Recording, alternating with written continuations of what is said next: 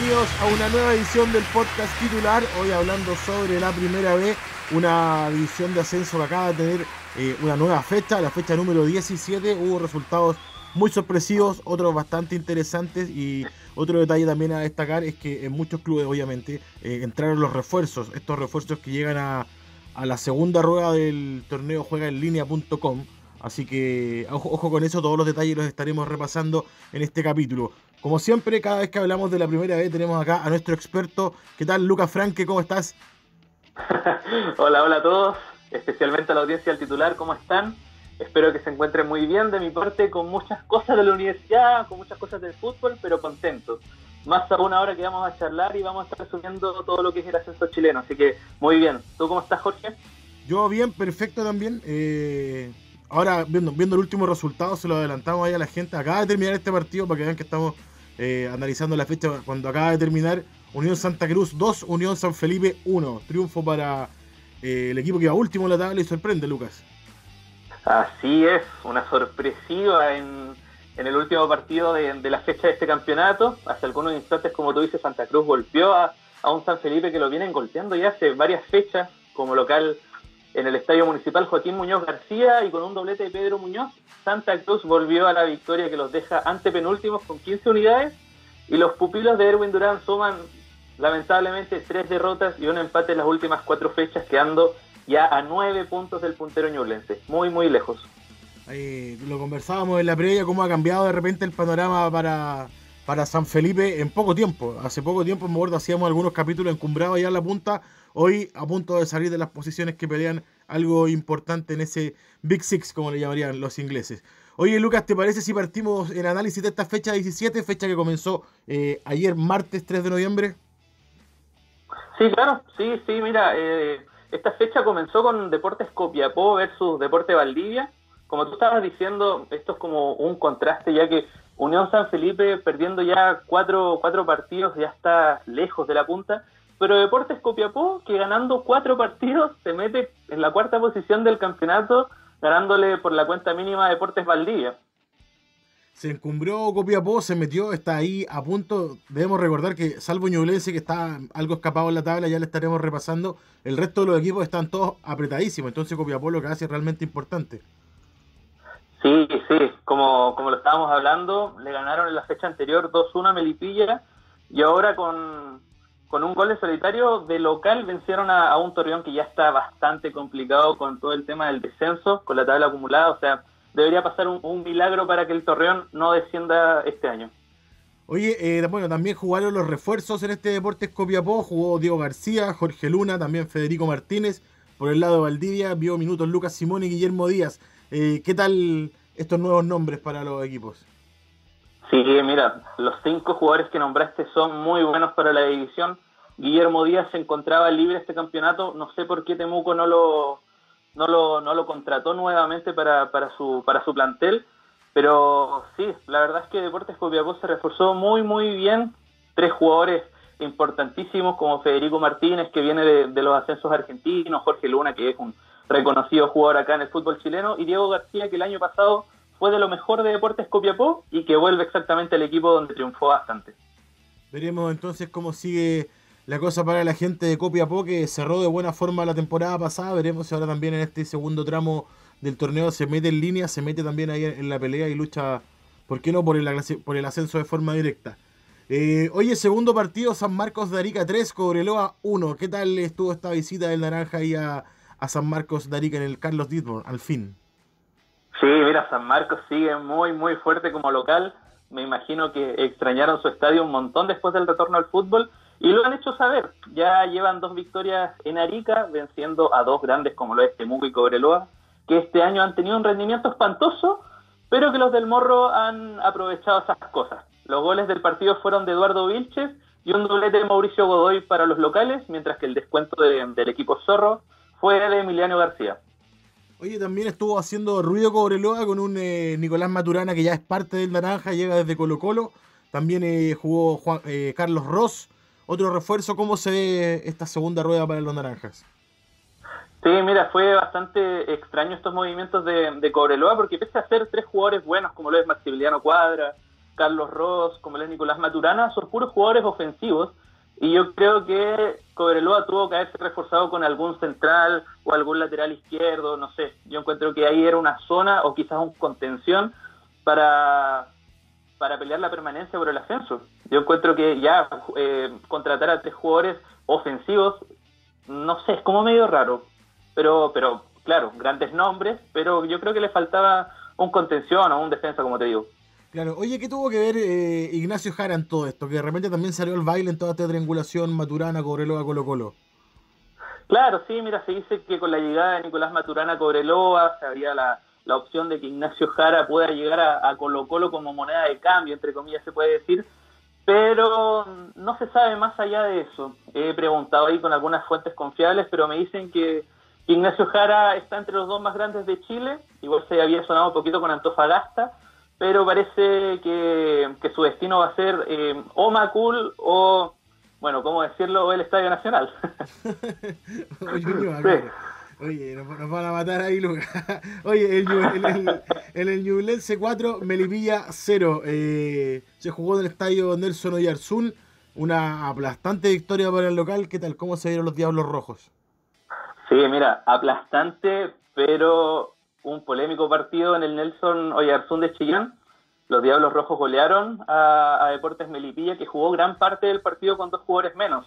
Gonzalo Lauler fue expulsado a los 22 y Alejandro Vázquez a los 38 o 40 minutos, me parece, regalándole el partido a un equipo como Ñublense que ya enfrentar, enfrentarlo con 11 jugadores ya es difícil, imagínate con 9, o sea, es una cosa imposible. A mi parecer, ninguna de las dos rojas era para tal castigo pero tengo ganas de ver ese partido nuevamente para, estar un poco más seguro.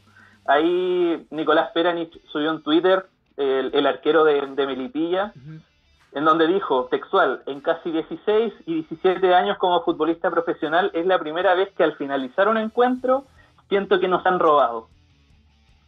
O sea, tuvo, que haber sido un robo ya notorio si lo dice un arquero de su categoría. Claro, claro. Oye, eh, bueno, dentro de todo también Melipilla había oficializado el reemplazo de Montesino, Fernando Meneses. ¿Qué tal ese refuerzo? Sí, mira, bastante, bastante extraño. Fernando Meneses, quien había partido préstamo a Lautaro de Buin, y que llega a reforzar, eh, o sea, que llega a cumplir una misión bastante difícil, que es reemplazar a un Joaquín Montesinos que fue de lo mejor junto a, a Gonzalo Sosa en Deportes Melipilla. O sea, Joaquín Montesino fue de lo mejor en la categoría este primer semestre, lo que hace que Audax Italiano se fije en él y lo fiche. Así que es una difícil tarea para un Fernando Meneses que, a pesar de ser experimentado, un jugador, un volante ofensivo de 35 años con pasos con grandes equipos, pero no sé, no sé, yo creo que, un jugador... Con, momentos de su carrera muy distintos. Sí, sí, exactamente. Oye, eh bueno, dejando ahí a Melipilla en su silla solitos con ese 4-0 que me imagino no deben querer ni recordar. Eh, otro resultado, no, sorpresivo, pero sí que me imagino de haber dolido acá en el corazón de Lucas. Eh, Temuco 2, Puerto Montt 1. ¿Qué pasó en el Germán Becker finalmente este miércoles?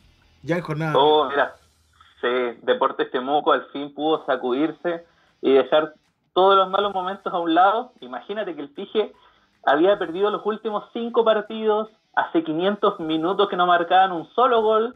Carlos Escobar, el que marcó el 2-0 parcial en el partido, no marcaba desde mayo del 2019, o sea, todas las mufas se derribaron ante Deportes Puerto Montt, como te digo, se pudieron sacudir y pudieron sacar este, esta importante victoria que los hace sumar tres puntos importantes también para, para, para el ascenso. Claro, importantísimos. Eh, oye, ¿qué pasa finalmente con, con Franco Levo? Sí, mira, Franco Leo, un, un el nuevo refuerzo, tercer refuerzo de Deportes de Temuco, sumó minutos este partido y, eso despeja todas las dudas con todo el, humo que sonó de, de, Gustavo Lanaro, perdona, Temuco, porque algunos medios ya lo daban por hecho, pero finalmente, finalmente se terminan, terminan escogiendo a Franco Leo, que había estado libre tras terminar su, su paso por, por Deportes La Serena, junto con Enzo Ruiz. Perfecto. Oye, eh, ¿cómo, ¿cómo, anduvo el juego Puerto Montt? Ya como también ahí intentando darle una mano. ¿Cómo anduvo el juego? Sí, es que el velero lamentablemente aún no se sabe a qué juega, quedan octavos con 22 puntos. Mira, un partido te lo ganan 3-0, el otro no pueden dar dos pases seguidos, de verdad que es extrañísimo el fútbol de Puerto Montt, muy extraño, no, no, no sabría decirte, no sabría analizarlo, de verdad que como hay muchos partidos que no se televisan, no, no sabría darte algo, algo concreto, pero es muy extraño lo que pasa en Puerto Montt. Claro, queda octavo entonces Puerto Montt y como bien dice Lucas, eh, sin la posibilidad de ver los partidos por la tele, se complica todo porque además que juegan en horario y días muy complicados. Eh, se complica absolutamente todo. Entonces, bueno, ahí como lo repetimos en cada podcast, CDF sería bien bueno que se pusieran eh, se pusieran la capa un poco con todo este asunto. Finalmente eh, viajan muchas menos personas hoy en día en CDF de las que viajaban antes en cuanto a funcionarios. De repente ahí, bueno, redistribuir un poquito las plata no viene mal.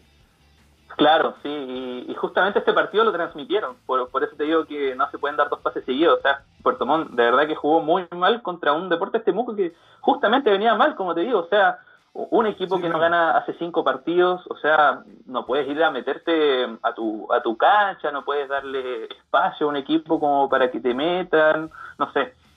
Bastante raro el fútbol de Puerto Montt este, esta temporada. Oye, Lucas, eh, siguiente partido entonces también miércoles 4 de noviembre, San Luis 0, Magallanes 1, ganó en calidad de visita a Magallanes. ¿Cómo se dio este partido que fue disputado en el Lucio Fariña? Sí, importante victoria por parte del albiceleste, quienes como forasteros en el estadio Bicentenario Luz Fariña vencen por la mínima a San Luis con un gol de Tomás Aranguis. Este resultado le permite a Magallanes llegar a, 28 puntos, que lo deja en el segundo puesto a solo 5 del puntero ñublense, mientras que los canarios siguen su campaña de manera muy regular, quedando novenos con 19. Y ojo, penúltimos en la tabla ponderada, superando solamente a Valdivia. O sea, en, un caso hipotético es que San Luis pierda todos los todos los partidos de este semestre y Valdivia gane todos, o sea, podríamos decir que San Luis es el descendido de esta división. Wow, complicado panorama para, para el Canario, que pese a eso también tiene algunas novedades con refuerzos. Así es, sí. Sí, San Luis de Quillota, bueno, tuvo bajas también bastante sensibles como la salida de Gonzalo Abad, de Mariano Barbieri, de Rodrigo Castro, todos argentinos, pero también llegaron tres argentinos como lo es Ignacio Vázquez, que es un defensa, Ezequiel Cirigliano, mediocampista, y Luis Solignac, que viene del ascenso norteamericano. Del ascenso norteamericano. Sí, incomprobable. Sí, totalmente inchequeable. Veremos qué es lo que pasa entonces con este player, eh, aquí con la camiseta del San Luis. Oye, un empate sin goles fue el que tuvo el Chago Morning con Barnechea, un 0 a 0 en el Municipal de La Pintana eh, no hubo mucho para tela para cortar, digamos.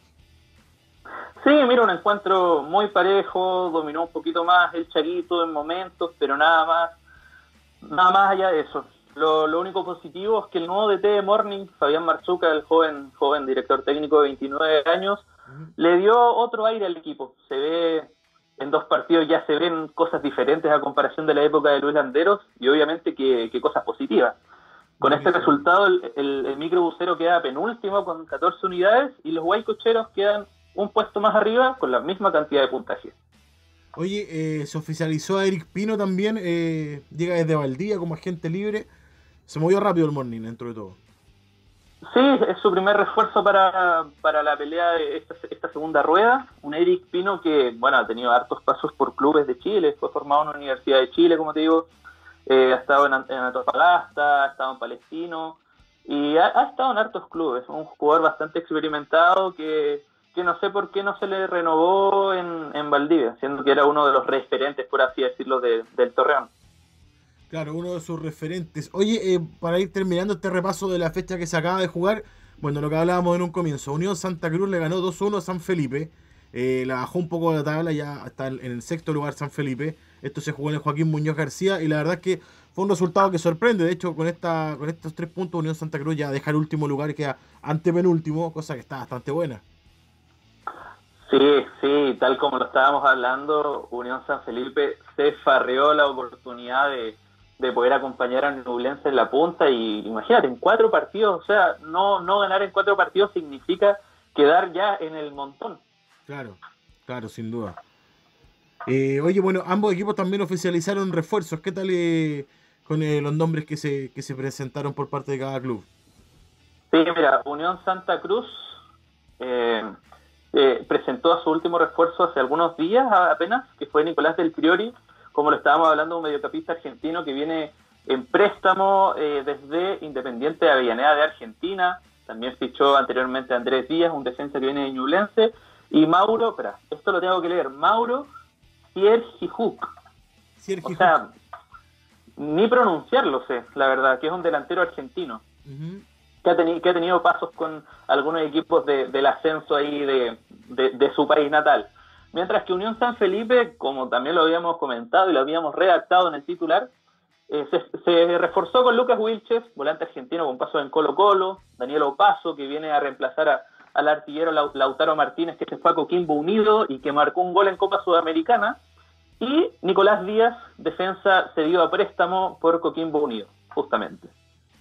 Oye, eh, genial el reporte de la B, la verdad es que fue una fecha que se jugó martes y miércoles, como ya nos viene acostumbrando, eh, pero que, tuvo buenos resultados, algunos bastante sorprendentes y que también ya con los cambios de posiciones que hubo en la tabla hace que algunos cruces de la fecha 18 que se va a jugar desde este domingo, se empieza, se empieza a jugar la fecha del domingo, eh, propone también duelos bastante interesantes. ¿Te parece si empezamos a repasar lo que va a ser eh, Unión San Felipe versus Puerto Montt? Abre la fecha 18 ambos equipos, el municipal de San Felipe. Así es, Unión San Felipe necesita urgente, tal como lo veníamos diciendo, estos tres puntos como local, luego que de pelear la punta con Ñublense se mufaron totalmente y registran ya tres, tres derrotas, un empate, hace poquito perdieron de nuevo con con Santa Cruz, mientras que el velero, también como lo habíamos dicho, no sabe, no se sabe a qué juegan. Es un partido, en un partido te lo ganan 3-0, el otro no dan dos pases seguidos, así que va a ser un, partido que, de dos equipos que necesitan los puntos, pero yo creo que aquí el Unión debe ganar este encuentro, que se va a disputar el domingo 8 de noviembre a las 11 horas. Eso es, la vieja táctica, toda la presión para entonces para Unión San Felipe que estará ahí eh, recibiendo a Puerto Montt. Oye, el Copiapó versus Santa Cruz, domingo a las 11 va por CDF, se juega en el Luis Valenzuela Hermosilla. ¿Qué tal? ¿Cómo se llega? Llega ganchero Santa Cruz también. Sí, mira, Copiapó está como avión, lleva cuatro victorias al hilo y creo que como local deben cumplir y se quedarán con esos tres puntos ante Santa Cruz, independiente que, que el equipo de Santa Cruz haya ganado este partido. Copiapó viene muy fuerte, se reforzó muy bien y en su estadio, como te digo, son no sé si invencibles, pero se les hace la tarea muy complicada a los visitantes. Así es. Oye, otro equipo, seguimos en la zona norte del país, Cobreloa recibe a Deportes Valdivia a las 11 de la mañana también, el mismo día domingo, en el Zorros del Desierto. Sí, mira, desde esta segunda rueda, Deportes Valdivia eh, estará jugando puras finales para intentar no, no jugar el próximo año en segunda división con Fernández Vial, con, con el Conce. Así que me imagino que, van a ir a jugar una final allá en el norte, igual que todas las, que quedan. Mientras que los luinos necesitan volver a la victoria para no estar peligrando en instancias finales del campeonato. De verdad que les, hace, les haría muy bien, perdón, a Cobreloa estos, estos tres puntos para, recuperar confianza y para despejar algunas dudas que, que han demostrado este campeonato. Oye, en otro partido que también va por las pantallas de CDF a partir de las 13.30 horas, Deportes Melipilla recibe a San Luis en el Municipal de La Pintana. Así es, y también va a ser transmitido por el canal del fútbol, si no me equivoco. Sí, sí, sí. Sí, Deportes Melipilla tendrá la difícil misión de ganar en casa, luego de, o sea, perdón, y volver a, meterse entre los perseguidores de Ñublense, luego de perder 4-0 eh, justamente hoy día en la mañana. San Luis, por lo tanto, eh, será un muy buen rival, dada su irregularidad, para intentar dejar los puntos en el Estadio Municipal de La Pintana. Mi ficha acá, como te digo, es para, para los otros, quienes de comerse una goleada, yo creo que necesitan volver a la victoria rápidamente para, para pelear puestos de. Oye, en otro partido que también nos ofrece CDF por las pantallas en este domingo de primera vez, Rangers, que vuelve a jugar luego de haber estado libre, recibe a Magallanes en el fiscal de Talca desde las 6.30 de la tarde. Sí, mira, este va a ser el partidazo de la fecha los dos equipos que están en la siga de Ñublense buscarán seguir pisándole los talones. Pero para eso uno debe ganar. O sea, sería horrible que este partido se empate. Imagínate que el partido, este mismo partido de la primera rueda se empató 5 a 5. O sea, son dos equipos que tienen una capacidad goleadora, muy buena y que por algo están en la parte alta de la tabla. Entonces, este partido da para soñar y ponerse contento pensando que se verá algo similar a lo que ha sido la primera rueda. Claro, ahí, bueno, atentos los editores, entonces me imagino con muchas ganas de, llevar el guerra de goles luego de este partido ahí en el Rangers Magallanes. Lluvia de goles también si llueve. Bueno, si llueve, lluvia de goles y salimos jugando igual. Eh, oye, Barnechea versus Deportes Temuco. Eh, lunes 9 de noviembre ya se pasa la jornada del día lunes, 11 de la mañana, en el estadio San Carlos de Apoquindo. Sí, mira, un pésimo horario. A las 11 de la mañana un día lunes no te lo encargo. No, recibe... sí, sí. Mira, el equipo guaycochero recibe en el estadio San Carlos de Apoquindo, en el estadio de, la Universidad Católica, a un pije que se recuperó un poco, que recuperó un poco la confianza, perdón, y que irá en busca de su segunda victoria consecutiva para así ya afianzarse y, volver a, los abrazos. Creo que este partido puede ser para, para los dirigidos por el Pato Lira, sí, para, para el pije. Se lo lleva el pije, dice entonces eh, Lucas Frank, que veremos cómo va eso en nuestro próximo podcast. Eh, último partido entonces de esta fecha número 18. San Marcos de Arica recibe al Chago Morning, lunes 9 de noviembre, 11 horas también en el estadio Carlos Ditborn. Sí, mira, bueno, como, como lo hemos venido comentando ya hace hartos capítulos, creo que ya se, ya, ya se formó un cariño especial por los lados del morro. Quienes no tuvieron muchas muchas facilidades en, el, en la primera rueda y eso les costó caro en temas de puntaje y en temas económicos también pero ahora llevan dos victorias en casa, ganándole a, dos equipos grandes de la división, que claro, no vienen, no vienen de un buen momento, pero hay que ganarles, y eso es lo que hizo el equipo Hernán Peña. Será un partido bastante interesante, la verdad, con dos elencos que vienen con muy buenos aires para esta segunda rueda. Así que sí, va a ser un, buen partido. Me quedo con, con, San Marcos, que imagínate, ganar su tercera, tercera victoria en casa ya te va a dar otro impulso. Claro, así es. Eh, bueno, esos dos últimos partidos entonces, lunes 11 de la mañana, eh, ninguno va por CDF. La verdad que si no iban a ir por la tele podrían haber jugado perfectamente un domingo, me imagino, pero bueno, ya están eh, ya están hechos los horarios. Libre entonces el puntero ñublense que desde la cima verá entonces cómo se juega esta fecha número 18. Sí, mira, y por eso mismo es importante el partido de Rangers con Magallanes porque justamente Ñublense esta fecha no va a sumar de tres Así que me imagino que van a estar atentos a ese partido. Obviamente lo mejor para los Diablos Rojos en este caso sería un empate, pero para los amantes del ascenso chileno, o sea, que el partido termine 10-9. Claro, claro, obvio. Eso estaría bien bueno. Oye, repasamos la tabla entonces. El, líder, como les comentábamos, con 33 puntos tras 16 partidos jugados en Ñublense. Luego viene segundo Magallanes con 28, tercero Rangers con 26, Cuarto Copiapó con 25, igual que Melipilla, tiene mejor diferencia de gol la gente de Copiapó. Unión San Felipe con 24 puntos cierra ahí eh, las seis primeras posiciones, quienes son hasta los que jugarían la, liguilla en caso de la liguilla de ascenso. Pero luego está San Marcos de Arica, Deportes Puerto Montt y San Luis a solo 4 puntos de distancia, también Valdivia. Ya en la posición undécima se empieza a alejar un poco Temuco con 17, Cobreloa con 16, Santa Cruz que sube al lugar número 13 con 15 y cierra la tabla Chea y Santiago Morning con 14 puntos cada uno. Sí, mira, yo ya, ya creo que la tabla ya se dividió, ya se dividió un poquito, perdón. Yo creo que desde el noveno puesto hacia arriba ya se va a pelear el, el ascenso, no hay nada dicho de momento, especialmente desde el segundo hasta el noveno, como te había dicho. Y ya el, el resto de los equipos que están más abajo del décimo ya sí o sí van a empezar a, a pelear la permanencia. Pero como Valdivia tuvo un pésimo, una pésima campaña el 2019, eso les da un poquito de, blindaje, por así decirlo, a los equipos y, y dejar que Valdivia pelee solo más que nada la permanencia, ya que tienen un, porcentaje horrible en la ponderada.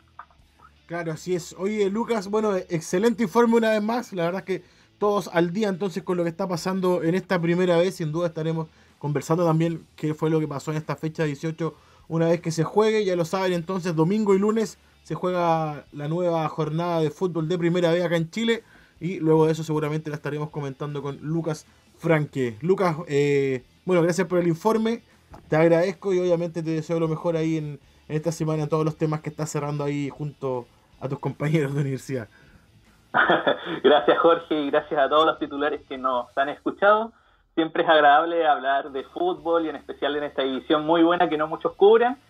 Así que eso, invitados a todos para difundir este capítulo, escuchar eh, los, los, capítulos próximos que se vienen y les mando un abrazo de gol a cada uno y a ti Jorge, eh, espero que te encuentres muy bien. Chao, chao.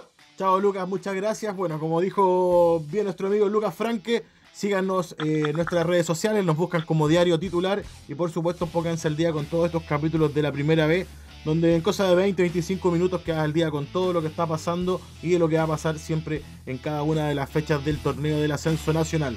Mi nombre es Jorge Rodríguez, ya me empiezo a despedir. Un abrazo a todos. Nos vemos en la próxima. Chau, chau, chau, chau, chau, chau.